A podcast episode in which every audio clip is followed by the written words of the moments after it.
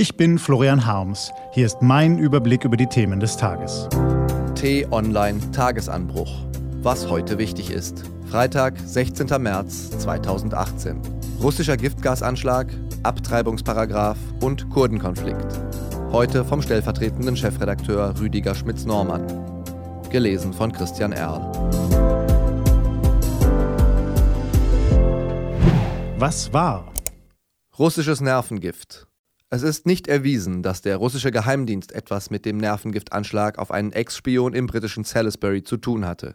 Oder dass Putin ihn befohlen hat. Doch die Indizien sind so erdrückend, dass Großbritannien, Deutschland, Frankreich und die USA nun offiziell Russland beschuldigen. Der Kreml dementiert, doch wirkt er dabei immer weniger glaubhaft. Bereits vor 20 Jahren hat ein russischer Wissenschaftler ausgepackt, der an der Entwicklung des Gifts beteiligt war. Die Spur des Anschlags führt fast sicher bis zu Präsident Wladimir Putin. Ihn zu sanktionieren ist schwer, aber es gibt Möglichkeiten. Abtreibungsparagraf. Über Abtreibungen wird in Deutschland oft nur hinter vorgehaltener Hand gesprochen. Mit Schuld daran ist Paragraf 219a, der noch aus der Nazizeit stammt. Er verbietet Schwangerschaftsabbrüche zu bewerben. Selbst für Mediziner wird der Eingriff damit zum Tabuthema.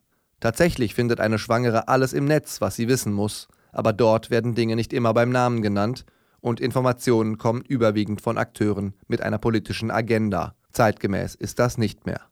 Kurdische Anschläge, brennende Moscheen und Angriffe auf türkische Einrichtungen in Deutschland. Ein schwieriges Thema. Haben Kurden das Recht, gewalttätige Aktionen nach Deutschland und Europa zu tragen? Die Kurdenexpertin Eva Savelsberg erklärt auf t-online.de, viele Kurden fühlen sich verraten, von den Amerikanern, aber auch von Europa. Was steht an? Die T-Online-Redaktion blickt für Sie heute unter anderem auf diese Themen. Am Sonntag wird Wladimir Putin wiedergewählt zum alten und neuen russischen Präsidenten. Am Dienstag werden die vorläufigen Ergebnisse erwartet.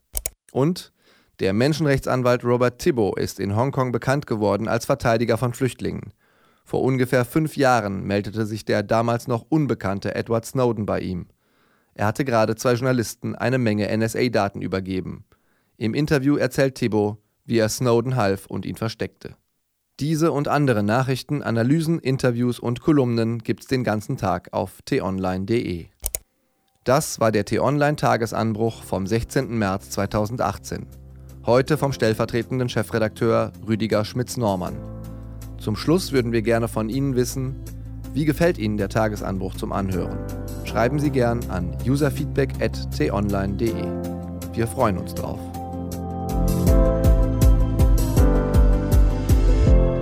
Ich wünsche Ihnen ein schönes Wochenende. Ihr Florian Harms.